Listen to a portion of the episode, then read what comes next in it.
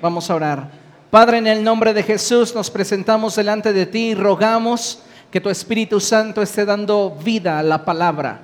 Que esa palabra quede ser transmitida a nuestro corazón en esta tarde.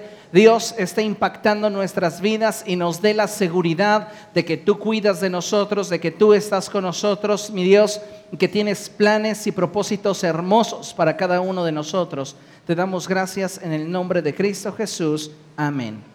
Gracias. ¿Puede tomar su lugar? Hoy tenemos una conferencia muy importante y sobre todo trascendente al desarrollo de nuestra vida cristiana.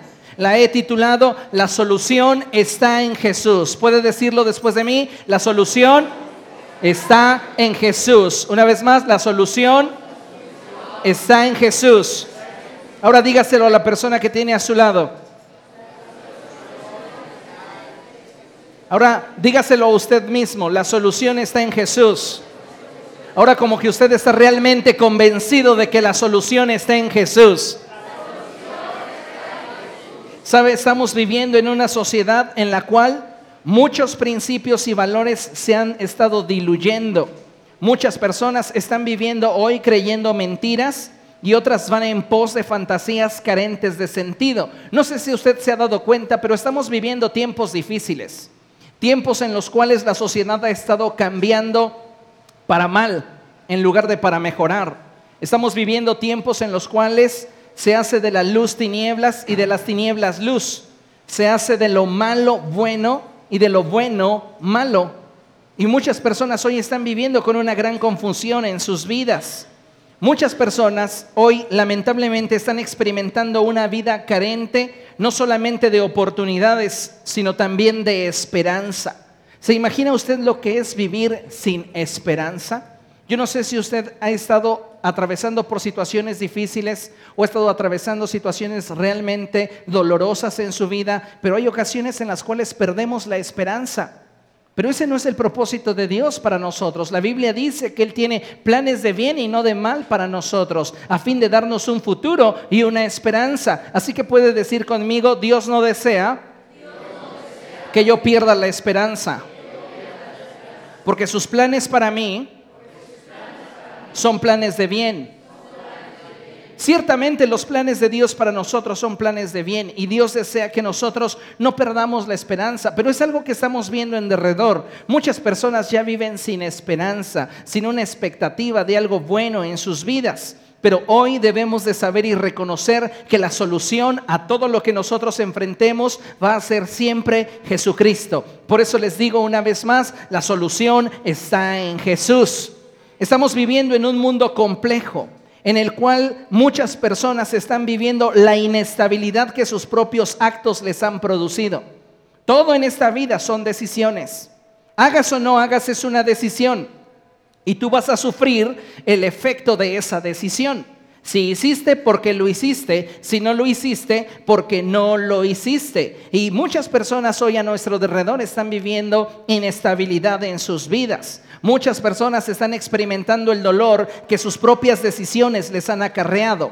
Y en muchos casos Muchos de estos no saben qué hacer. Yo no sé usted, pero hay ocasiones en las cuales nos enfrentamos ante situaciones en las cuales no sabemos cómo responder, circunstancias entre las cuales nosotros no sabemos qué hacer. Parece que esas situaciones nos han rebasado, parece que esas circunstancias no tienen salida. Parece ser que hay ocasiones en las cuales nuestro avance se ve impedido por situaciones o circunstancias que estamos enfrentando en la vida y que nos hacen parecer ser que no podremos trascender, que no podremos alcanzar nuestro destino, que no podremos ver logrado lo que nuestro corazón desea. Yo no sé cuántos de ustedes se han sentido como que tratan de avanzar, pero lo único que logran es darse golpes contra la pared. ¿Usted ha atravesado alguna situación así? Hay veces que estamos atravesando situaciones de este tipo y no solamente en el ámbito espiritual, sino también en el ámbito emocional, también en aspectos de salud, también en aspectos financieros. Y hay ocasiones por las cuales estamos atravesando situaciones que parece ser que no tienen salida. Pero sabe una cosa, le reitero, es necesario que entendamos que la solución está en Jesús. A cada instante nosotros estamos recibiendo malas noticias. Pero el mensaje del Evangelio son buenas noticias. Diga después de mí, el Evangelio Son buenas noticias. Entonces nosotros tenemos que tomar una decisión. O vamos a escuchar las malas noticias de todo lo que está en nuestro derredor, de aquello que se presenta delante de nuestros ojos, o vamos a hacer caso a la verdad inmutable y eterna que la palabra de Dios nos declara. Nosotros podemos quedarnos prendidos de las circunstancias que estamos viviendo, de la enfermedad, de la escasez, de los problemas financieros o matrimoniales que estamos experimentando y quedarnos ahí limitados o podemos afianzarnos de las buenas noticias que la palabra de Dios nos da y seguir adelante, seguir avanzando. Es necesario que entendamos que el mensaje del Evangelio son buenas noticias. Buenas noticias para los corazones quebrantados, buenas noticias para los que están cansados y cargados, buenas noticias para aquellos que están afligidos, para aquellos que están enlutados, para aquellos que están amargados. Son buenas noticias porque Dios tiene la solución a tu problema. ¿Tienes problemas? Dios tiene soluciones. ¿Tienes preguntas? Dios tiene respuestas. La solución a cada circunstancia que tú estás enfrentando y que parece ser que ha estado rebasando tu vida, que ha estado rebasando tu capacidad, está en Dios, está en Cristo Jesús.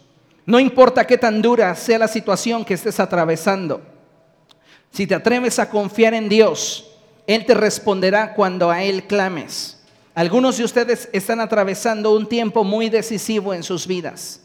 Tiempos en los cuales tienen que tomar decisiones que van a afectar el rumbo de sus vidas en lo posterior. Y sabe una cosa, no podemos tomar decisiones en base a lo que nosotros simplemente queremos. No podemos tomar decisiones en base simplemente a lo que la oportunidad me permite decidir. Debo de tomar base, eh, decisiones en base a la convicción de lo que la palabra de Dios me enseña que Dios quiere para mi vida. Cuando nosotros consideramos eso, no importa la situación que estemos atravesando, sabremos que Dios tiene un plan perfecto para nuestras vidas. El apóstol Pablo lo dice de esta manera en Filipenses capítulo 1, 6. Persuadido estoy de esto, que el que comenzó la buena obra en mí la perfeccionará hasta el día de Cristo Jesús. El que comenzó la buena obra en ustedes la va a perfeccionar hasta el día de Cristo Jesús. Dios tiene el control de tu vida. Dios tiene el control de las situaciones que estás enfrentando, por más duras y adversas que sean. Dios tiene el control. El problema es que muchas veces no le estamos dando a Dios ese control. Tratamos de hacer las cosas en nuestra sabiduría, tratamos de hacer las cosas en nuestra capacidad y de esta manera estamos limitando al cielo intervenir en nuestras vidas. Muchas veces queremos solucionar nosotros nuestras propias limitaciones. Queremos darle una salida a nuestros problemas, pero nos olvidamos de aquel que tiene la solución a cada una de las situaciones que enfrentamos y este es Cristo Jesús. Yo no sé cuántos de ustedes han sentido que en algún momento de su vida se están hundiendo. ¿Cuántos de ustedes en algún momento de su vida se han sentido como que estuvieran en una arena movediza? Mira, la gente experimentada, estos que eh, son supervivientes y que han experimentado situaciones de este tipo, te dan un consejo y te dicen, cuando tú llegues a caer en una arena movediza, no te muevas. Mientras más te muevas, más rápido te vas a hundir. Y muchas veces estamos experimentando situaciones en la vida que son semejantes a las arenas movedizas. Estamos viendo que en nuestro matrimonio estamos viendo fracaso, estamos viendo que nuestras relaciones familiares se están desmoronando, estamos viendo que nuestras finanzas se están yendo a pique, estamos viendo que nuestros hijos se están perdiendo, estamos viendo muchas situaciones, a veces en nuestro propio cuerpo que nos estamos enfermando, que no podemos salir adelante, que no podemos o no tenemos la misma vitalidad de antes y todo eso representa arenas movedizas.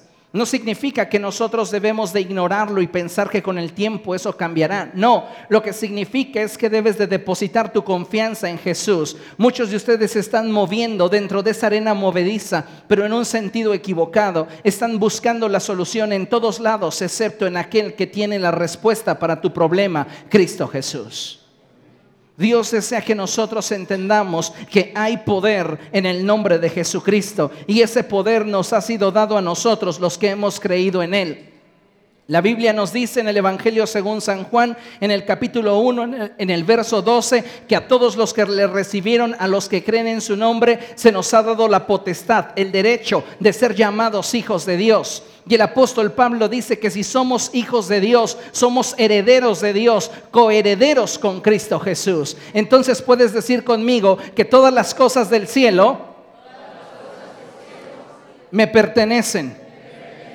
¿Y por qué muchas veces no las estamos viendo en nuestras relaciones familiares, en nuestras finanzas, en nuestra salud? ¿Sabes por qué? Porque lamentablemente muchas veces estamos manteniendo una actitud que le impide al cielo bendecirnos y es una actitud de independencia y una actitud de incredulidad. Hay muchos cristianos que quieren resolver sus problemas solos Piensan que a los ojos de Dios sus problemas son pequeñeces, piensan que a los ojos de Dios sus situaciones, su enfermedad no tiene gran importancia. ¿Y sabes por qué es esta forma de pensar? Porque no conoces el corazón de Dios. No sabes que lo más mínimo de tu vida le interesa a Dios. Cualquier situación que tú estés atravesando es importante para Dios.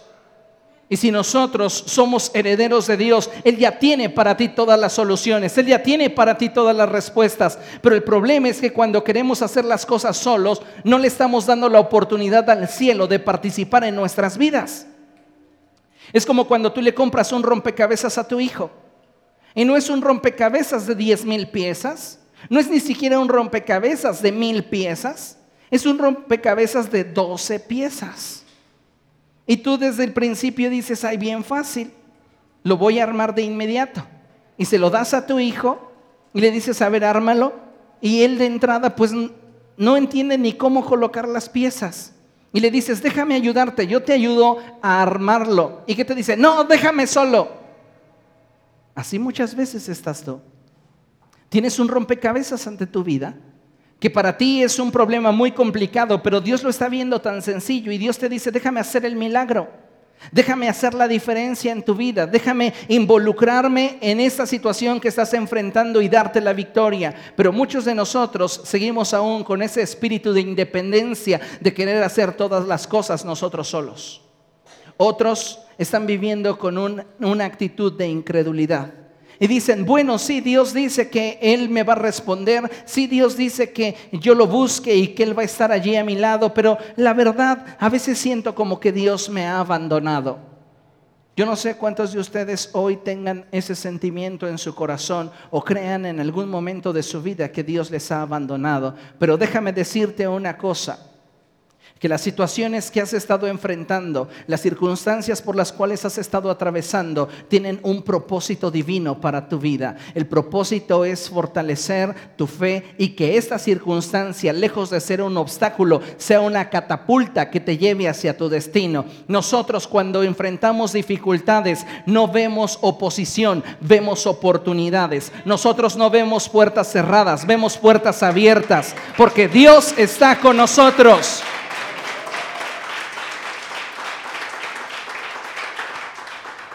Algunos de ustedes se han de acordar de aquel pasaje en el Evangelio según San Mateo, cuando Jesús dice, si ustedes tuvieran la fe de grano de mostaza, le dirían a este monte, muévete y éste les obedecería.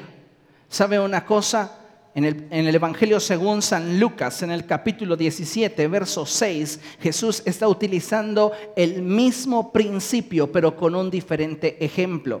El Señor Jesucristo en Lucas capítulo 17, verso 6 dice, si ustedes tuvieran una fe como la de grano de mostaza, podrían decirle a este sicómoro, desarraígate y plántate en el mar y les obedecería. Está utilizando el principio de la fe. El Señor Jesucristo dijo que para aquel que cree, todo es posible. Diga después de mí, para el que cree, todo es posible. Entonces Jesús dice, si ustedes tuvieran una fe como la del grano de mostaza, le dirían a este monte, muévete y este se movería. Si ustedes tuvieran una fe como la de grano de mostaza, le dirían al sicómoro, desarraígate y plántate en el mar y este les obedecería. Está utilizando el mismo principio, pero está utilizando dos ejemplos diferentes. Déjeme primero explicarle en relación a la fe. Diga después de mí, el tamaño de la fe sí importa. Cuando Jesús dice que si tuviéramos fe como la del grano de mostaza, Jesús no se está refiriendo al tamaño del grano de mostaza, sino a la naturaleza del grano de mostaza. ¿Por qué? Porque Jesús dijo que el reino de los cielos era como un grano de mostaza que es sembrado y a pesar de ser la semilla más pequeña de todas, después de un tiempo llega a ser la hortaliza más grande de todas. ¿Qué encontramos entre la hortaliza y la semilla? Crecimiento, desarrollo. Entonces la fe que opera milagros, la fe que hace que el reino de los cielos se establezca en la tierra es una fe que está dispuesta a crecer, una fe que tiene la genética para desarrollarse, no una fe pequeña. No podemos pensar que la fe que opera milagros es una fe minúscula. Necesitamos una fe en crecimiento. Dile al de al lado, tú necesitas una fe en crecimiento. Si nosotros tenemos una fe en crecimiento, entonces lo que va a suceder es que las cosas imposibles que para los hombres son difíciles de obtener sucederán. ¿Por qué? Porque le estamos dando lugar al cielo a intervenir en lo imposible. Entonces Jesús está diciendo, si tuvieras la fe como de un grano de mostaza, le dirías a la montaña, muévete y esa se movería. Hay situaciones en nuestra vida que a veces estamos enfrentando y que parecen una montaña inamovible. Situaciones parece ser que nada las hará cambiar de lugar. Pero Jesús dice, si tuvieras una fe como la de grano de mostaza, tú le hablarías a esa montaña y le dirías, muévete y la montaña te obedecería. Hay situaciones que estamos enfrentando y que es necesario mover en nuestra vida, quitar del lugar donde se encuentran para que nosotros podamos seguir avanzando. Pero en el segundo ejemplo que Jesús está utilizando, Él ya no está utilizando el ejemplo de la montaña, ahora Él está utilizando el ejemplo de un sicómoro. Y un sicómoro es un árbol muy grande, pero tiene unas características. Sus raíces son enormes. Sus raíces son muy gruesas, muy grandes y se pueden ver superficialmente. Este árbol no puede ser desarraigado fácilmente porque es un árbol muy pesado. Es un árbol muy grande y sus raíces están expuestas. Jesús dijo, si tuvieras la fe como la de un grano de mostaza, tú le dirías al sicómoro, desarraígate estos dos ejemplos nos hablan acerca del poder de la fe activa, la fe que crece, la fe que se desarrolla. Cuando nosotros confiamos que toda solución a nuestros problemas está en Cristo Jesús, no importa que tú tengas ante tus ojos una montaña o tengas un sicómoro con raíces, la montaña se va a mover y el sicómoro va a ser desarraigado y se va a plantar en otro lugar, pero tú podrás continuar hacia tu destino. ¿Cuántas cosas en nuestra vida? Necesitan ser desarraigadas. ¿Cuántas cosas en nosotros necesitan no solo ser movidas del lugar, sino ser arrancadas de raíz?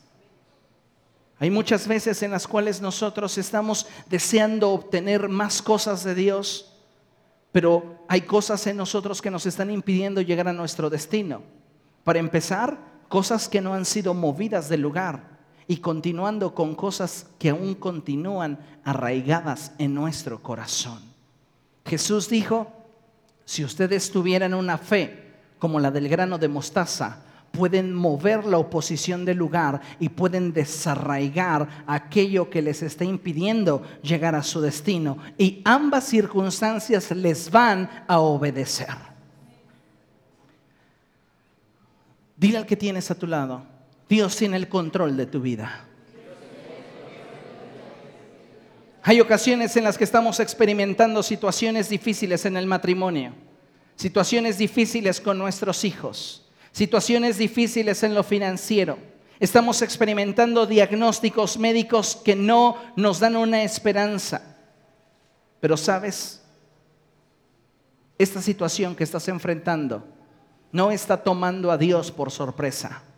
Dios tiene el control de tu vida y en Él está la respuesta que tú necesitas. ¿Tienes preguntas? Dios tiene respuestas. ¿Tienes problemas? Dios tiene soluciones.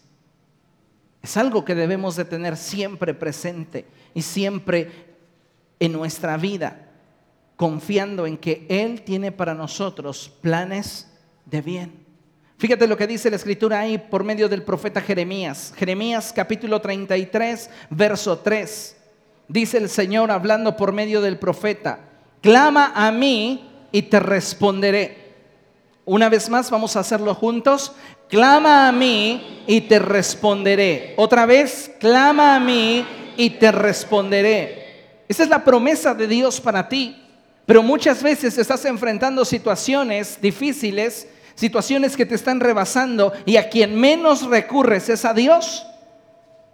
Si Dios tiene el control de tu vida, si Dios tiene la respuesta a tus problemas, si Dios tiene la respuesta a tus preguntas, no es momento de que te sumerjas en tu depresión, que te dejes arrastrar por las circunstancias, de que las situaciones que estás enfrentando tengan el control sobre de tu vida. Es tiempo de clamar a Dios.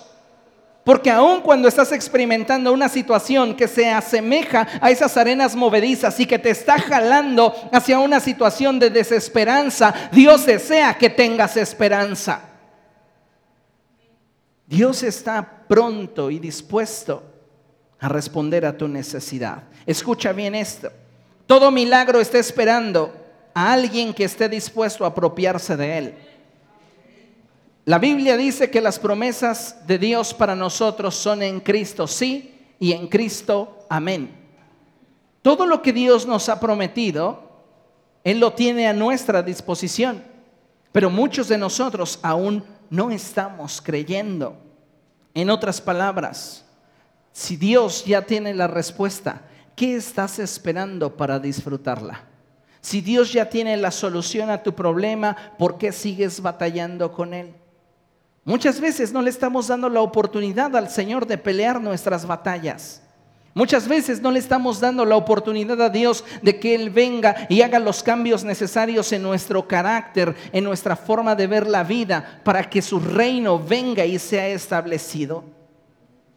Muchas veces no estamos considerando a Dios en nuestro momento de aflicción o si lo consideramos, lo consideramos de una forma muy superficial. Voy a hacer una oración, Dios, ayúdame a cambiar la situación que estoy viviendo en el hogar. Amén. Y veo la misma situación en el hogar y lo olvido, ¿no? Pues ya le pedí a Dios, ya le dije, Él ya sabe, no sé por qué no me ha respondido, pero pues Él sabrá cuándo. La Biblia nos cuenta de una mujer que comenzó a experimentar una serie de dificultades en su vida, a tal punto que tuvo que dirigirse a su gobernante. Y sabe, la Biblia nos dice que ese gobernante tenía dos características. No tenía consideración de nadie y no temía a Dios. Y esa mujer se acercó a ese gobernante y le dijo, estoy viviendo una situación incómoda en mi vida, por favor hágame justicia. Y este hombre al principio la ignoró, pero ella día tras día estaba a las puertas de sus oficinas diciéndole, hágame justicia. Hasta que este hombre dijo, bueno, yo no tengo consideración de nadie ni temo a Dios, pero esta mujer ya me está fastidiando, así que le voy a hacer justicia, no sea que con sus repetidas visitas me haga la vida imposible. Y Jesús dijo, noten la expresión de este hombre. Debido a la insistencia de esa mujer, decidió hacerle justicia. Este hombre no temía a Dios ni tenía consideración de nadie y le iba a responder. ¿Creen acaso ustedes que Dios que los ama se tardará en responderles? ¿Creen acaso ustedes que cuando claman al Señor e insisten en la petición de un milagro o una respuesta sobrenatural para tu salud, para tu familia, para tus finanzas, Dios ¿La va a ignorar? No, Él está atento a las oraciones de su pueblo. Su oído ha inclinado a la oración que tú elevas. Pero tienes que creer, porque sin fe es imposible agradar a Dios. ¿Y cuántas veces nos estamos acercando a Él sin fe? Solo por hacerlo, solo como por calmar nuestra conciencia y decir, bueno, mi devoción religiosa ya cumplió pero no nos estamos acercando a Él conscientes de que necesitamos su respuesta. Creo que muchas veces no estamos recibiendo el milagro que le pedimos a Dios o la respuesta que necesitamos porque en lo íntimo del corazón estamos siendo incrédulos. El texto que la Biblia nos marca en Jeremías 33, 3 nos dice que Dios te está diciendo, clama a mí y te responderé. Pero lo fantástico de esto es que ahí no termina el pasaje. El Señor dice, clama a mí y te responderé y te daré a conocer cosas grandes y ocultas que tú no sabes. Diga después de mí, grandes y ocultas, que yo no sé. La pregunta es, ¿de qué tamaño es tu problema? ¿De qué tamaño es tu dificultad? ¿De qué tamaño es tu circunstancia? No importa qué tan grande, la solución de Dios es más grande que lo que es tu problema.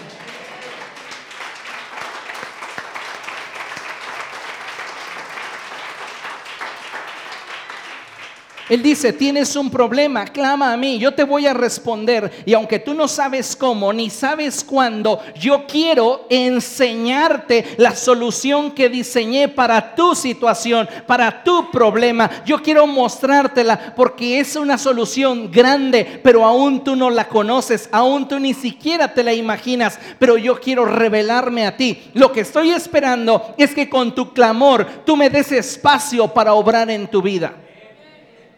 Pero cuando nosotros no clamamos, cuando nosotros no buscamos la solución en Dios a través de una oración intensa, a través del ayuno, a través del clamor, a través de la búsqueda de su presencia, nosotros no le estamos dando oportunidad al cielo de obrar en nuestras vidas.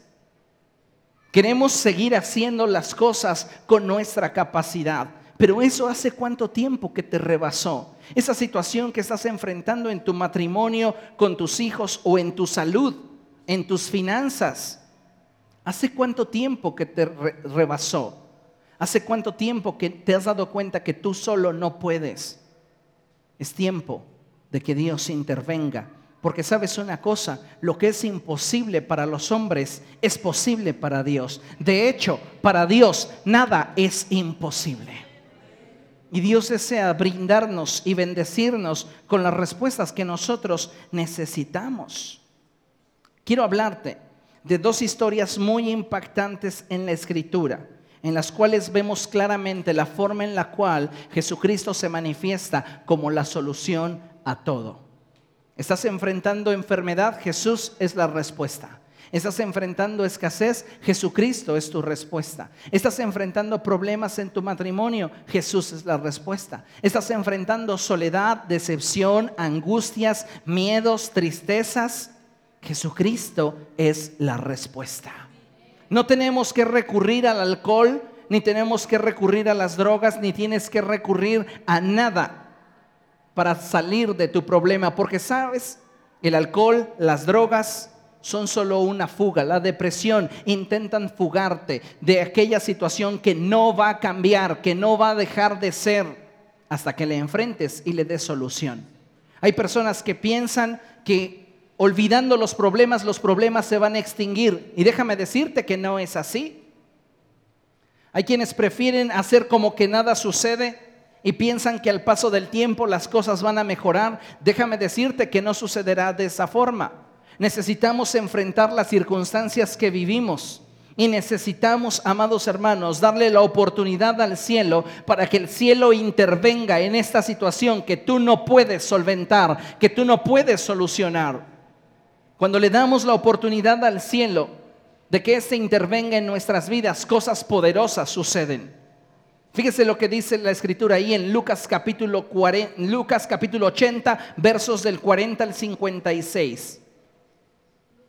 Lucas 8, versos del 40 al 56.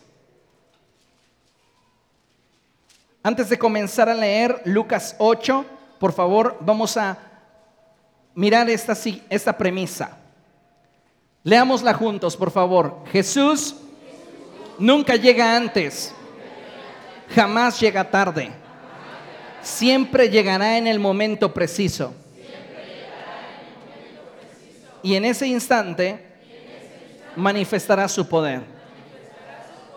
Jesús nunca va a llegar antes, pero tampoco llegará tarde siempre va a llegar en el momento preciso. La Biblia nos cuenta que en una ocasión un amigo de Jesús, llamado Lázaro, enfermó.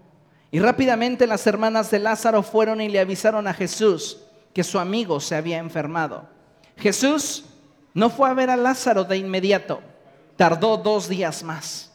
Y cuando Jesús llegó a ver a Lázaro, se enteró que Lázaro ya había muerto. Una de sus hermanas comenzó a recriminarle. ¿Por qué no llegaste a tiempo? Si tú hubieras llegado a tiempo, mi hermano hubiera sido sanado. Si tú hubieras estado aquí, mi hermano no hubiera perecido. Hace tiempo les prediqué una enseñanza que titulé Jesús lloró. Y yo les hablaba y les decía que para la gente Jesús lloró por la muerte de Lázaro. De hecho, la escritura dice que la gente en derredor cuando vio a Jesús llorar decían, miren cuánto lo quería. Pero Jesús no lloró por Lázaro. Ninguno de ustedes lloraría por algo que sabe que va a recuperar. ¿Quién de ustedes lloraría si tuviera que prestar su reloj y sabía que al siguiente día sin ningún problema lo va a poder recuperar. Te lo presto. Yo no me puedo poner a llorar por mi reloj porque sé que es mío todavía y que tengo potestad sobre de él, ¿sí o no? Entonces cuando yo quiera recuperarlo, solo debo de pedirlo nuevamente y lo tendré. Jesús sabía que Lázaro había muerto y le dijo a sus discípulos, vamos a despertar a Lázaro. Los discípulos le dijeron, Señor, si duerme es porque va a mejorar. Y Jesús tuvo que hablarles abiertamente y decirles, Lázaro ha muerto, pero vamos para que vean la gloria de Dios. Entonces fueron los discípulos con Jesús y cuando llegó ahí, lo que impresionó el corazón de Jesús fue la actitud de incredulidad que había en María y en Marta, la actitud de desesperanza que había en ellas, porque Dios tiene planes de bien para nosotros y no de mal. Lo que Dios desea es que nosotros nunca perdamos la esperanza, porque la esperanza es lo que alimenta la fe. Y si no tenemos esperanza, nuestra fe comienza a debilitarse y nuestra fe es quebrantada. Entonces cuando vio Jesús la actitud de los que decían confiar en Él, de las que decían tener una disposición para Él, una actitud de reclamo, una actitud áspera, entonces esto movió las emociones de Jesús. Y Él dijo, ¿cómo puede ser que no confíen en mí? Y Jesús lloró, no lloró por Lázaro, porque Jesús ya había dicho que iba a resucitarlo, lloró por la actitud que estaba viendo en María y en Marta. ¿Tu actitud estará haciendo llorar a Jesús? Cuando tienes un problema y cuando lo que aflora en tu corazón es incredulidad. Después de esto, dice la Biblia, que Jesús dijo, muéstrenme dónde lo han puesto. Y le dijeron, ya apesta. Y él dijo, quiten la piedra. Y ellos argumentaban, ya huele mal. Si Jesús hubiera llegado cuando le avisaron que Lázaro estaba enfermo, las hermanas de Jesús, de Lázaro, y la gente en derredor hubiera visto una sanidad. Pero tenemos la premisa de que Jesús nunca llega antes, pero tampoco llega tarde. Siempre llega en el momento preciso. Entonces Jesús no quería mostrarles una sanidad, Jesús quería mostrarles un milagro. Por eso Jesús esperó a que Lázaro muriera. Y una vez Lázaro muriendo, él podía ir a resucitarle. Entonces todos serían testigos de su gloria. Tu problema, tu circunstancia, tu adversidad puede ser que no está teniendo la respuesta que tú quieres o tú esperas a la forma que deseas y en el tiempo que tú decides, porque Dios tiene un propósito más glorioso para esa situación que estás enfrentando.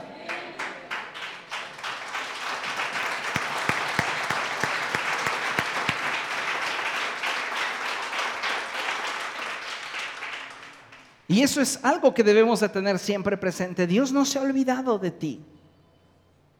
Dios no se ha olvidado de todas las oraciones que has presentado delante de Él y las ha archivado y dice para cuando tenga tiempo. No.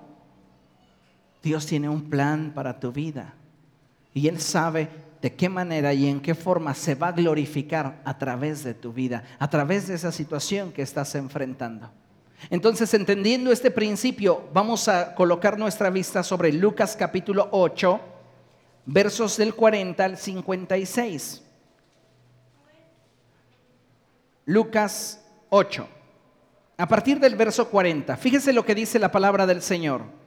Cuando Jesús regresó, la multitud se alegró de verlo, pues todos estaban esperándolo. ¿Por qué cree que la gente estaba esperando a Jesús? Porque necesitaban algunos sanidad, porque otros necesitaban provisión, porque otros necesitaban liberación, porque otros necesitaban verle, recibir consejo de sus labios. La gente tenía necesidad. ¿Tú ¿Has tenido alguna vez necesidad? ¿Estás atravesando por un momento de necesidad? Esta gente no estaba esperando al brujo, esta gente no estaba esperando esperanzas baratas y situaciones que muchas veces solo manipulan el corazón de los hombres. Estas personas estaban poniendo su confianza en aquel que sí puede cambiar tu circunstancia, Jesucristo. Entonces estas personas estaban esperando a Jesús y cuando Jesús ya estaba con ellos, en ese instante, llegó un hombre llamado Jairo, que era un jefe de la sinagoga. Y este hombre, diga después de mí, Jairo, era un jefe de la sinagoga. Era un hombre con posición. Era un hombre con reconocimiento. Pero sabes una cosa, cuando llegó el momento de aflicción a la vida de Jairo, no le importaron ni el reconocimiento ni la posición. Él se tiró a los pies de Jesús desesperado, porque tenía un problema en su vida que buscaba que Jesús le solucionara. Cuando tú tienes un problema, tu actitud debe de ser como la de Jairo, de buscar estar a los pies de Jesús para que Él sea la respuesta a tu necesidad. Entonces Jairo llegó con Jesús y se tiró a sus pies y comenzó a suplicarle, ven a mi casa, porque mi única hija de unos 12 años se está muriendo. Diga después de mí, mi única hija de 12 años se está muriendo. Una vez más, mi única hija de 12 años se está muriendo. Jairo está enfrentando una situación muy complicada en su vida. Y Jairo sabe que quien puede darle la solución a esta situación que está enfrentando solo es Jesucristo. Por eso él le dice, mi hija, mi única hija. La semana pasada les hablaba acerca del propósito de Dios y les dije que los niños representan el propósito de Dios. Lo planteé de esta forma. Cuando Dios cubrió a la Virgen María y puso en ella a Jesucristo, puso el propósito de Dios para la humanidad. Jesús es el propósito de Dios para los seres humanos. Entonces un niño representa los planes y los propósitos de Dios. En este caso, estamos viendo que los sueños, los anhelos, los planes y los propósitos de Jairo tienen ya una edad de 12 años. El número 12 en la Biblia es un número de representatividad, es decir, es algo ya significativo. Hay veces que enfrentamos problemas insignificantes. Ay, hoy no pude tomar el micro a la hora que debía de salir. Es un problema menor, pero no es considerado un problema realmente trascendente en nuestra vida. Pero hay veces que estamos enfrentando en nuestro diario vivir realmente problemas significativos. Eso representa el número 12. Entonces, Jairo tenía un sueño, tenía un anhelo en el cual ya había estado invirtiendo de forma significativa, 12 años. Y ese propósito, ese anhelo, ese deseo se estaba muriendo. Hay veces en las cuales nosotros Hemos dedicado nuestro tiempo, nuestro esfuerzo, nuestra pasión, nuestra inteligencia, nuestros dones y talentos para algo que hoy se está muriendo. ¿Cuántas veces iniciamos una relación con la esperanza de que esa relación nos iba a llevar al siguiente nivel y dimos todo? Dimos nuestro esfuerzo, dimos nuestra inteligencia, dimos nuestra capacidad, todo lo que estaba a nuestro alcance, lo pusimos en esa relación y hoy esa relación se está muriendo, está agonizando.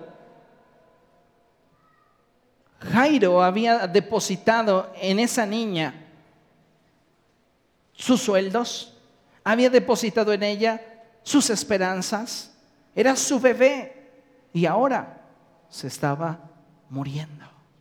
Este hombre llegó desesperado. Este hombre llegó con una serie de pensamientos en su mente, en su cabeza, en su corazón, que estaban diciéndole, apúrate porque ya no hay tiempo. Y es algo que el mundo va a querer siempre sembrar en tu vida. Ya no hay tiempo, ya no hay tiempo para recuperar esa relación matrimonial, ya no hay tiempo para recuperar ese negocio, ya no hay tiempo para recuperar tu salud, ya no hay tiempo para recuperar esa relación con tus padres, ya no hay tiempo. Pero si Jesús está en control, Él puede hacer que lo que parece imposible se vuelva posible. Llegó ese hombre con Jesús y le dijo, Jesús, mi hija, mi única hija que tiene 12 años, se está muriendo. Y Jesús dijo, voy a tu casa. Entonces Jesús comenzó a moverse con Jairo hacia su casa. Y dice la Biblia que mientras Jesús caminaba, una mujer que hacía también 12 años padecía de flujo de sangre. Esta mujer hacía 12 años que tenía su periodo menstrual y este no cesaba. Estaba enferma. La enfermedad se puede describir como un desequilibrio en un sistema. Toda enfermedad es síntoma de un desequilibrio. Algo no está bien. Y esta mujer había comenzado su periodo hacía 12 años y ese periodo no cesaba. Según la tradición, según la religión judía, según la ley de Moisés, una mujer en su periodo debía de ser considerada impura de tal modo que no podía relacionarse abiertamente con la gente, de tal modo que no podía presentarse delante de Dios, porque estaba en un estado de impureza. Imagínese todo el tiempo de rechazo que esta mujer sufrió, todo el tiempo de señalamientos que esta mujer vivió. Pero ella no se había quedado cruzada de brazos. La Biblia nos dice que durante todo ese tiempo ella estuvo visitando doctores ella estuvo visitando médicos, ella estuvo invirtiendo en su solución a su problema, ella estuvo invirtiendo en las respuestas a sus preguntas. Y sabe una cosa, en lugar de que los médicos pudieran darle respuestas, ella continuaba enferma. ¿Cuántas veces hemos estado enfrentando situaciones en las cuales hemos estado invirtiendo todo lo que tenemos, todo lo que podemos hacer, todo lo que está a nuestro alcance y esa relación no obtiene el equilibrio, sigue enferma, sigue en desequilibrio, sigue cada día empeorando. ¿Sabe una cosa? Hay dos leyes sobre las cuales reposan todas las leyes que gobiernan el mundo material y el mundo espiritual, la ley de la vida y la ley de la muerte. La ley de la vida produce un efecto en aquello que gobierna y es que lo regenera. La ley de la muerte produce un efecto en aquello que gobierna y es que lo degenera, es que lo, lo degrada. Esta mujer de flujo de sangre estaba viviendo bajo una ley, la ley de la muerte, porque su cuerpo estaba degradándose, su salud se estaba degenerando, se estaba deteriorando. Y ella invertía todo lo que tenía. Invertía todo su dinero, invertía toda su capacidad, invertía todas sus emociones, le echaba ganas, tenía, trataba de tener una buena motivación, pero se daba cuenta que su situación no cambiaba. ¿Cuántas veces has tratado de tener una buena motivación, de salir adelante con los problemas que estás enfrentando y te das cuenta que por más buena actitud que tengas, las cosas no están cambiando? Es que las cosas no van a cambiar porque tengas una buena actitud. Las cosas van a cambiar porque le des a Jesús el lugar que Él merece en tu vida. Solo Jesús puede cambiar tu vida. Solo Jesús puede cambiar tu realidad. A veces pensamos que si tenemos una buena actitud, las situaciones van a cambiar, pero la realidad es que necesitamos a Jesús.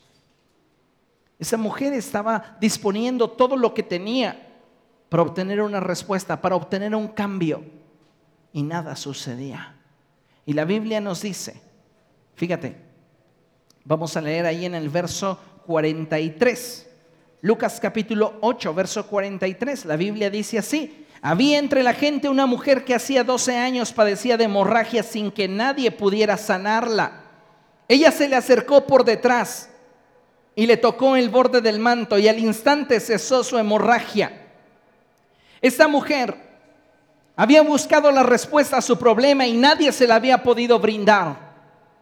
Pero un día supo que Jesús estaba cerca y ella tuvo que tomar una decisión o se quedaba mirando sus problemas, sus circunstancias, su imposibilidad de cambiar las cosas, o se acercaba a Jesucristo. Ella tomó una decisión, ella dice, yo me puedo quedar aquí, señalada por todo el mundo, juzgada por todos sentenciada a que mi situación no va a cambiar o puedo tomar la decisión de moverme del lugar y acercarme a aquel que sé que me puede dar la respuesta.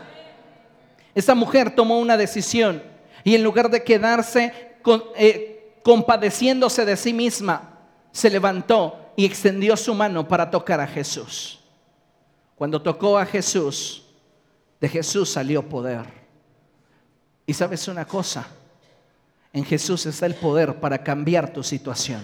En Jesús está el poder para cambiar tus circunstancias. En Jesús está el poder para traer libertad a esa situación que tú no has podido experimentar. Una completa y verdadera, una genuina libertad. En Jesús está el poder para cambiar tus finanzas. En Jesús está el poder para cambiar ese diagnóstico. En Jesús está el poder para que tú seas realmente libre.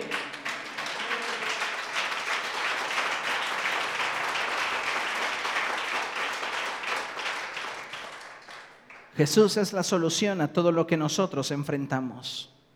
Él iba camino a casa de Jairo y esa mujer dijo, este es un momento de oportunidad y no lo voy a desperdiciar. Extendió su mano para tocar a Jesús y en ese instante dice la escritura que cesó su hemorragia. Entonces Jesús sintió que de él había salido poder. Y Jesús comenzó a voltearse y a decir, ¿quién me ha tocado? ¿Quién me ha tocado? Y Pedro le dijo, Señor, pero si es una multitud la que te está apretando y oprimiendo. Y Jesús dijo, no, no, no, no, no, no. No me estoy refiriendo a la multitud. Yo he percibido que alguien ha tenido fe y ha tomado algo que le corresponde. Entonces esta mujer, sabiendo que no podía pasar más desapercibida, dice la Biblia, fíjese, ponga atención. Verso 47. La mujer al ver que no podía pasar inadvertida se acercó temblando y se arrojó a sus pies. En presencia de toda la gente, contó por qué lo había tocado y cómo había sido sanada al instante. Esta mujer reconoció que en su capacidad nunca podría haber obtenido la respuesta a su necesidad, pero que tan apremiante era la situación que estaba viviendo, tan desesperante era, que ya no quiso refugiarse en lo que ella podía hacer, sino que se extendía a aquel que todo lo puede hacer. Y fíjese, entonces Jesús le respondió y le dijo, hija, tu fe te ha sanado, vete en paz. ¿Qué sanó a esta mujer? Su fe no fue su dinero, no fueron sus agallas, fue su fe.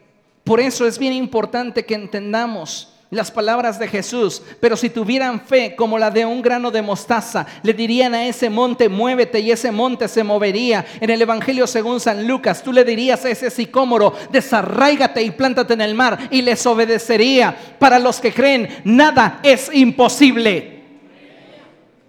Pero nosotros tenemos que mantener esa actitud de fe, de confianza. La fe es confianza en que Dios puede hacer lo que a nosotros es difícil, lo que para nosotros es imposible, Dios lo puede realizar.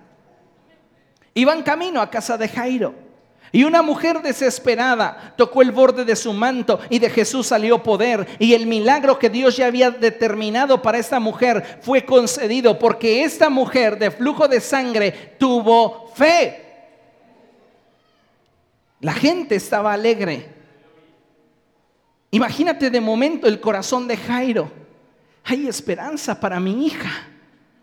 Pero en ese instante llega un hombre de casa de Jairo y le dice, Jairo, tu hija ha muerto, no molestes más al maestro. Tu hija ha muerto.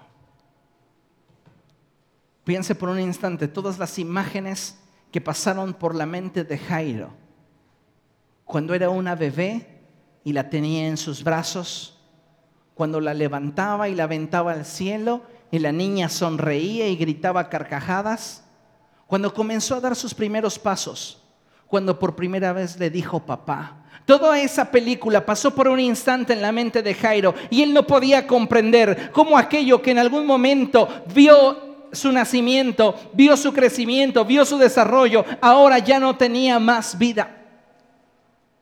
¿Cuántas veces hemos nosotros abrazado con alegría proyectos, propósitos, anhelos, sueños y deseos? Y cuando esos comienzan, tenemos una gran expectativa de un gran destino para estos. Pero al paso del tiempo comienzan a desestabilizarse.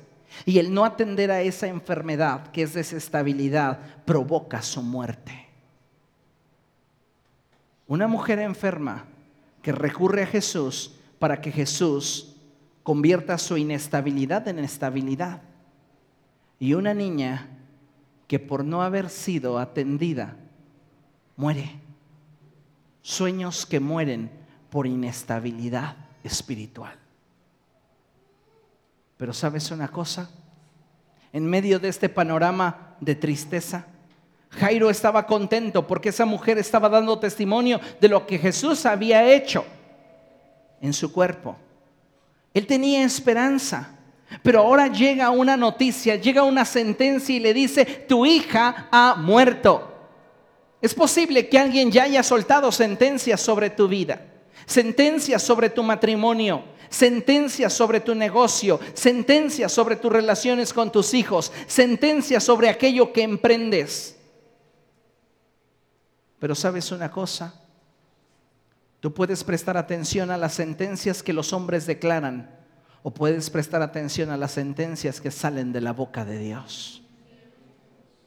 Cuando nosotros prestamos atención a las sentencias que salen de la boca de Dios, encontramos paz. ¿Sabes por qué? Porque por la palabra de Dios todas las cosas que existen fueron creadas. Visibles e invisibles fueron formados por la palabra de Dios y por la palabra de Dios ahora subsisten.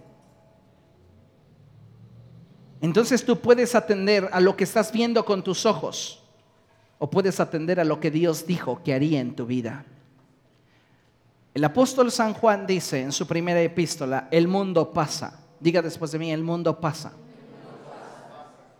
El apóstol Pedro dice, pero la palabra del Señor permanece para siempre. Lo que tú estás viendo es solo circunstancial, es solo temporal, pero lo que Dios declara es eterno y permanece para siempre.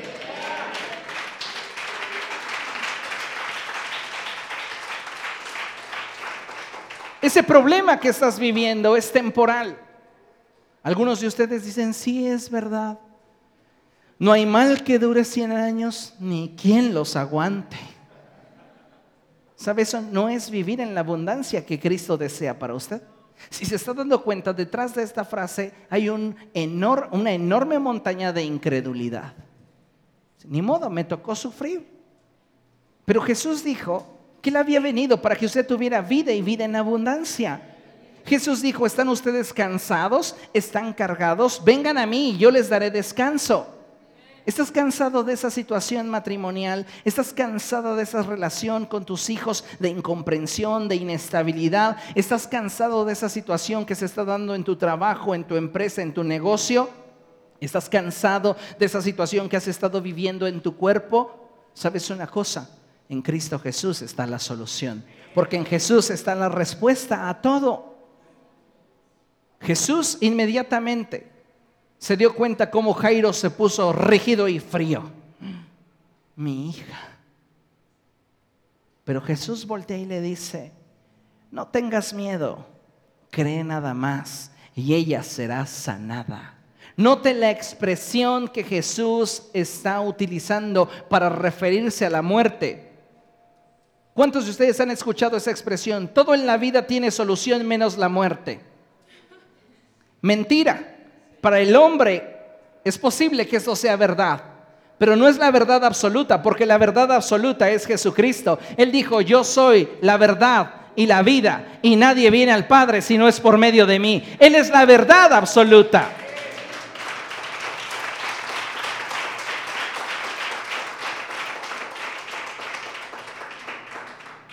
Él le dijo a Jairo, no tengas miedo, cree nada más y ella será sanada.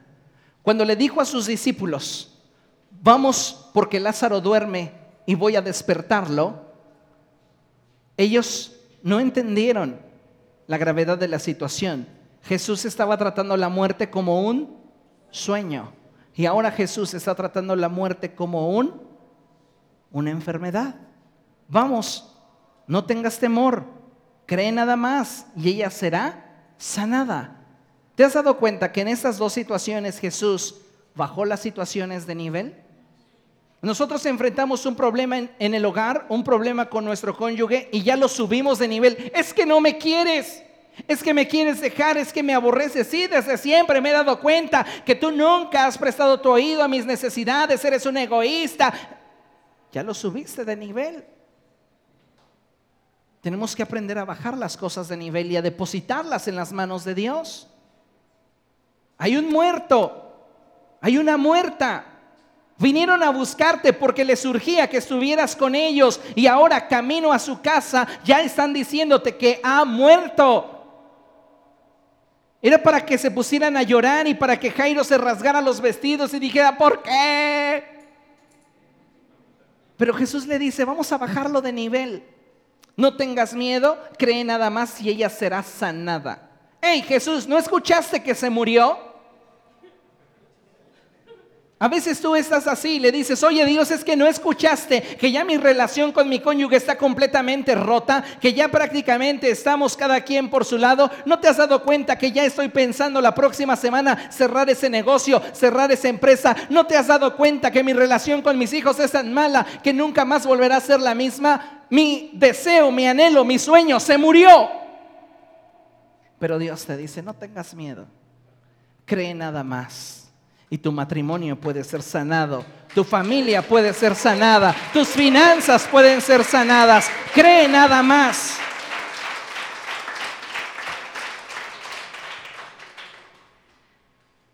Jairo dijo, pues voy a creer, voy a confiar. Y cuando llegó a la casa de Jairo, toda la gente estaba afuera porque se habían enterado de que su hija había muerto y todos estaban...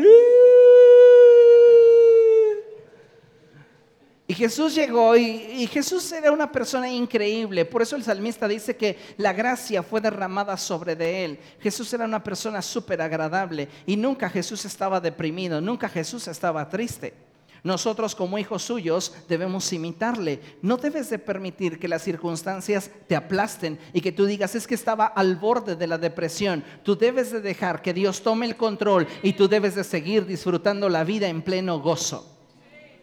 Entonces llegó ahí, la gente estaba llorando y Jesús les dijo, dejen de llorar, la niña no está muerta, sino dormida.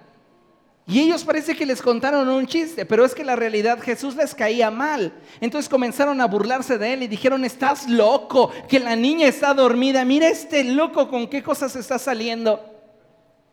Y Jesús dijo, ustedes no creen, ustedes no pueden ver la gloria de Dios y los dejó afuera.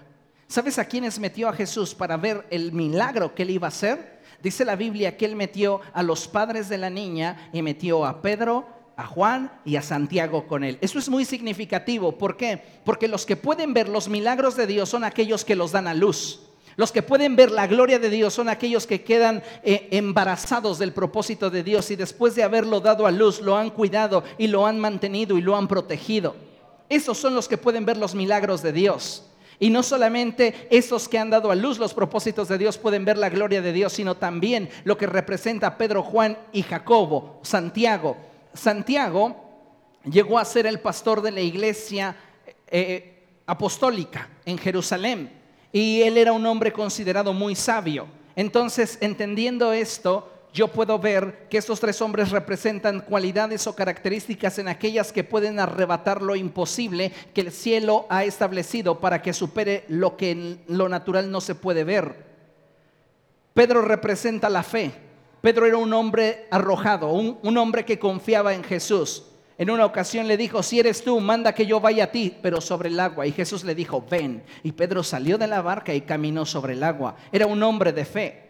Juan era un hombre que se reclinaba sobre el pecho del maestro y que podía conocer el corazón de Dios. Era un hombre que sabía amar. Y Santiago era un hombre que temía a Dios. ¿Por qué digo esto? Porque el, rey Salomón cuando escribe los proverbios, él dice que el principio de la sabiduría es el temor de Dios. Entonces no podía ser un líder sabio si antes no temía a Dios. Entonces, ¿quiénes pueden ver los milagros de Dios? No la gente incrédula, la gente incrédula se queda afuera. Cuando Jesús le dijo, la niña no está muerta, sino que duerme, Y ellos fueron tan incrédulos que comenzaron a burlarse de Jesús. Jesús dijo, ustedes no pueden ver la gloria de Dios, los dejó afuera de la casa, pero introdujo para ver el milagro a aquellos que dieron a luz el propósito de Dios, a gente de fe, a gente con temor de Dios y a gente que sabe amar con transparencia. Esa clase de personas son los que pueden ver la obra de Dios, la obra sobrenatural del Señor. Fíjate lo que dice la escritura, verso 51. Cuando llegó a la casa de Jairo, no dejó que nadie entrara con él, excepto Pedro, Juan y Jacobo, y el padre y la madre de la niña. Todos estaban llorando muy afligidos por ella, y Jesús les dijo, dejen de llorar, no está muerta, sino dormida. Entonces ellos empezaron a burlarse de él, pero porque sabían que estaba muerta. Pero él la tomó de la mano y le dijo, Jesús ya había dejado afuera a la gente incrédula, ya había introducido a la habitación de la niña a sus padres y a sus discípulos. Entonces Jesús, tomándola de la mano, le dijo, niña, levántate. Hay sueños, anhelos y propósitos que en tu vida se han muerto y que esta tarde Dios los va a tocar y les va a decir, levántate, es tiempo de seguir adelante.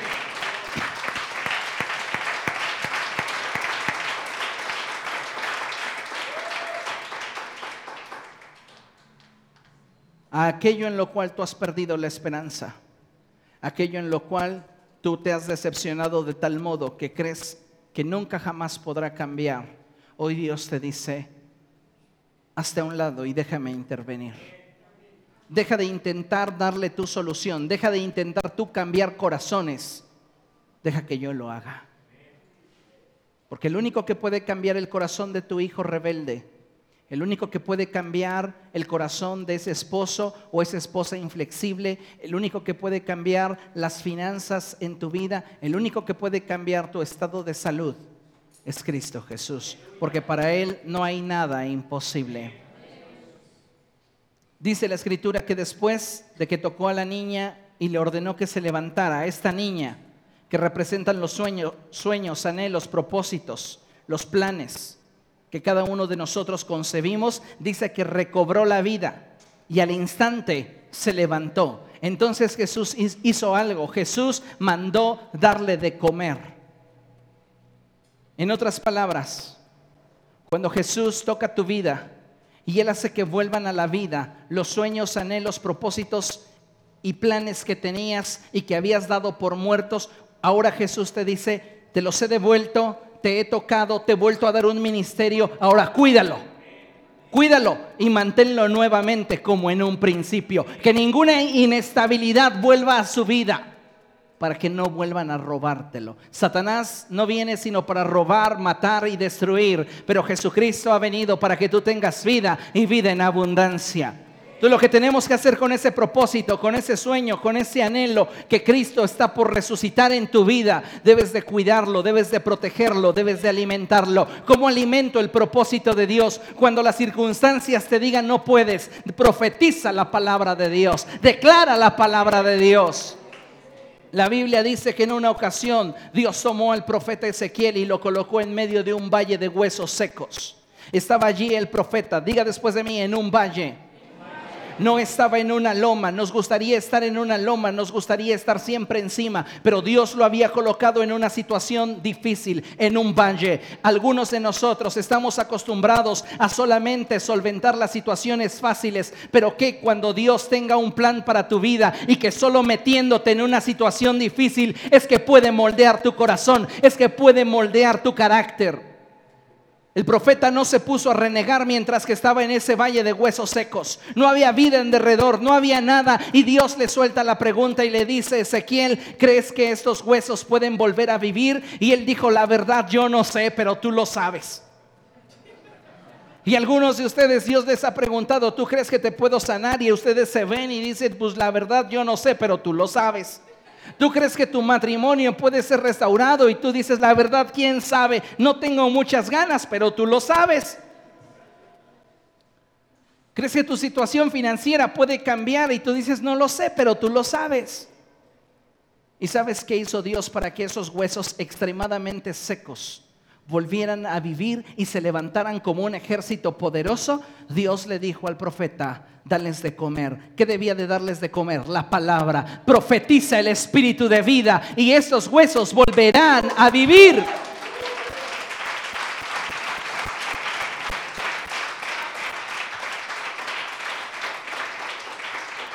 Cuando tú profetizas la palabra sobre ese sueño perdido, una vez que Dios ha tocado tu vida y Él lo ha resucitado, créeme, nada ni nadie puede hacer que eso que Dios le ha dado vida vuelva a morir. Porque ya hay una ley de la vida operando sobre de su vida y es la ley de la regeneración. Dios comienza a restaurar tus sueños, comienza a restaurar tus anhelos y nada en el mundo puede volvértelos a arrebatar. Pero eso sucede cuando le damos lugar a Dios.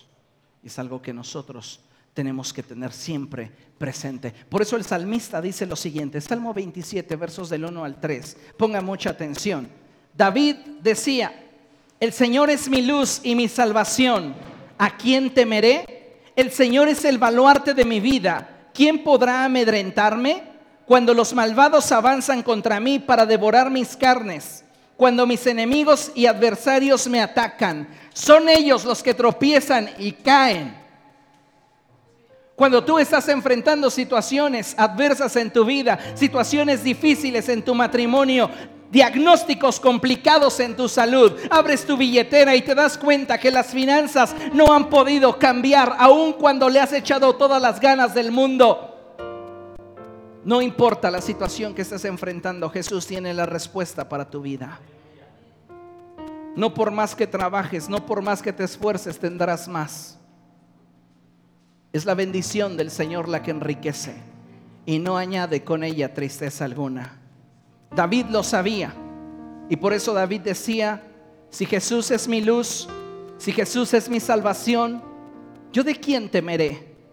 El Señor es el baluarte de mi vida. ¿Quién puede amedrentarme? Cuando las circunstancias adversas, cuando las dificultades, cuando la oposición avanza contra mí para destruirme, cuando mis enemigos, cuando toda esa serie de problemas me atacan, son ellos los que tropiezan y caen. Aunque un ejército me asedie, no temerá mi corazón. Aun cuando una guerra estalle contra mí, yo mantendré la confianza. Y David continúa escribiendo y en el verso 13 y 14 encontramos lo que hay en su corazón. Y dice, pero de una cosa estoy seguro,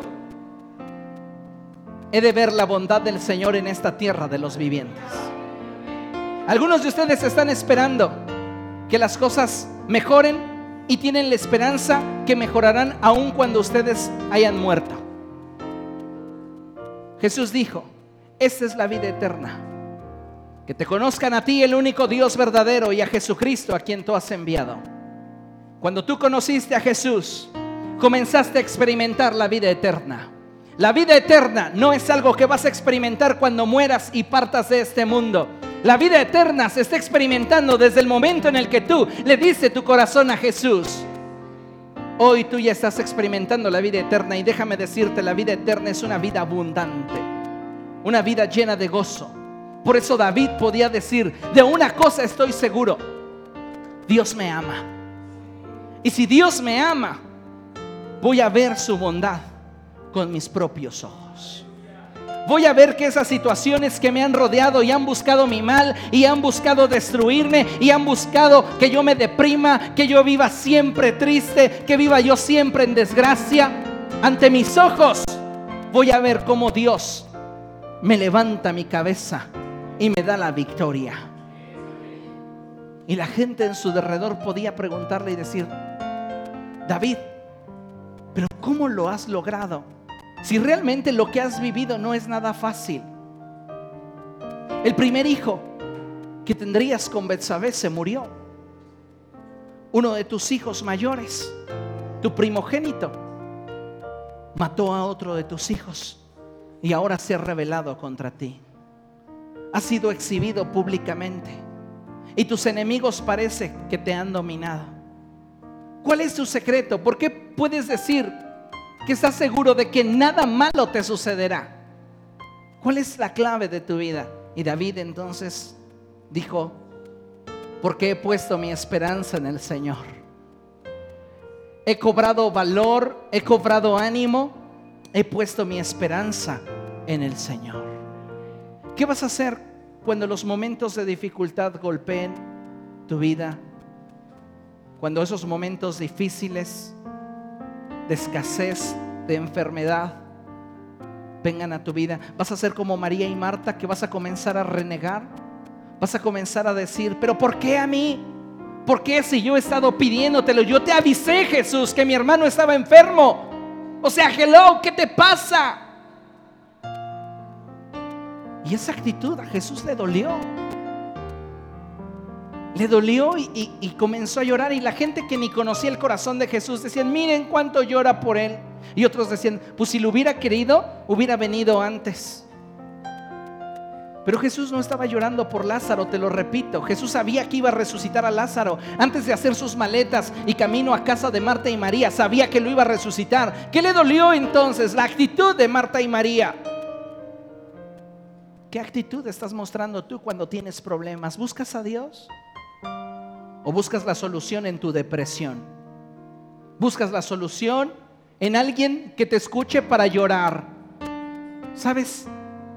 Es bueno que en ocasiones externemos lo que hay en nosotros, pero eso que hiciste nada cambia las cosas. El único que cambia las cosas es Jesucristo. Puedes pasártela llorando todo el resto de tu vida por el mismo problema y nada cambiar pero puedes darle oportunidad a Jesús a que tome el control y eso que te ha hecho llorar va a cambiar, porque Jesús está en control. La solución está en Jesús. Ponte de pie. Vamos a presentar delante de Dios esas situaciones que estamos enfrentando, esos problemas que estamos viviendo. Y vamos a darle a Él el control. Tú sabes qué áreas de tu vida están inestables están como esa niña de 12 años, como esa mujer enfermos, con inestabilidad. Tú sabes qué área de tu vida está enferma, qué área de tu vida ha, experimentado tan fuertemente el proceso de la degeneración que está a punto de morir. ¿Qué cosas en tu vida ya han recibido esa sentencia? Está muerto, no molestes más al maestro. ¿Qué cosas ya te resignaste a vivir y que no te hacen feliz? ¿Sabes? Dios no está esperando que te resignes. Dios está esperando que te levantes y te apropies del milagro que Él ya te concedió. Tu familia puede ser mejor, tu matrimonio puede ser mejor, tus relaciones interpersonales pueden ser mejores. Tus finanzas pueden cambiar, pero tienes que dejar que Dios ocupe su lugar.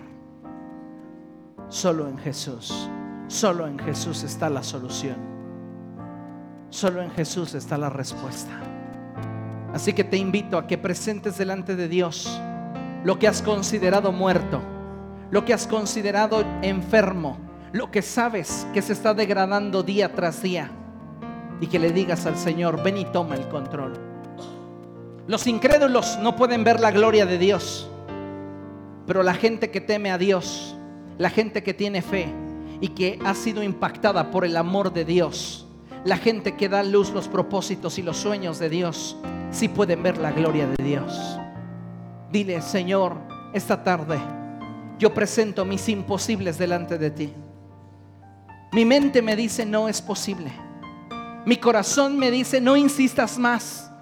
Si Dios quisiera hacerlo, ya lo hubiera hecho desde hace tiempo. Pero como aquella mujer, hoy vuelvo a insistirte. Hoy vuelvo a presentarme delante de ti. Hoy vuelvo a decirte, Dios, no voy a soltarte hasta que me bendigas. No voy a soltarte hasta que me hagas derecho. No voy a soltarte hasta que me respondas a esta situación con mi hijo, con mi hija, con mi esposo, con mi esposa, en mis finanzas, en mi salud. No voy a renunciar, oh Dios. Porque sé que en ti está la solución. Porque sé que en ti está la respuesta. No me voy a dar por vencido. ven y tócame, ven y tócame. Y que de ti salga poder, como aquella mujer que tenía un flujo de sangre que le imposibilitaba ser feliz, le imposibilitaba abrazar a los suyos, le impedía, Señor, poderte adorar hoy. Yo también extiendo mi mano, yo también extiendo mi mano y te digo, Dios, quiero que de ti salga virtud Quiero que de ti salga poder. Ven Espíritu Santo y tócame.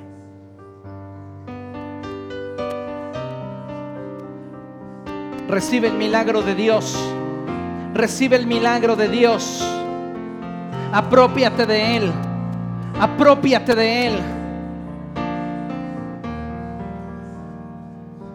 Algunos de ustedes están clamando por sus familiares inconversos. Dice el Señor, he aquí mi mano no se ha cortado para salvar. Yo te lo prometí y lo verás en vida. Lo verás en vida. Yo traeré salvación a tu casa. Yo traeré salvación a los tuyos. Porque yo soy el Señor quien te lo ha prometido. Oh Espíritu Santo. Dios va a comenzar a soltar su virtud milagrosa sobre esta casa. Y milagros vas a comenzar a ver en tu cuerpo, en tus finanzas, en tus relaciones. En todo lo que emprendas serás bendecido. Solo dale a Dios el lugar. Dale a Dios el lugar. Dile, Dios, yo no he podido cambiar esta situación con mi hijo. Pero tú puedes, tú puedes. Me hago a un lado, Dios, no en presencia, no en consejo, pero sí lo pongo en tus manos. Si lo pongo en tus manos, trata con mi hijo, trata con mi hija, trata Dios con mi esposo, trata con mi esposa. Señor, presento mi familia delante de ti, presento mi vida delante de ti en el nombre de Jesús. En el nombre de Jesús.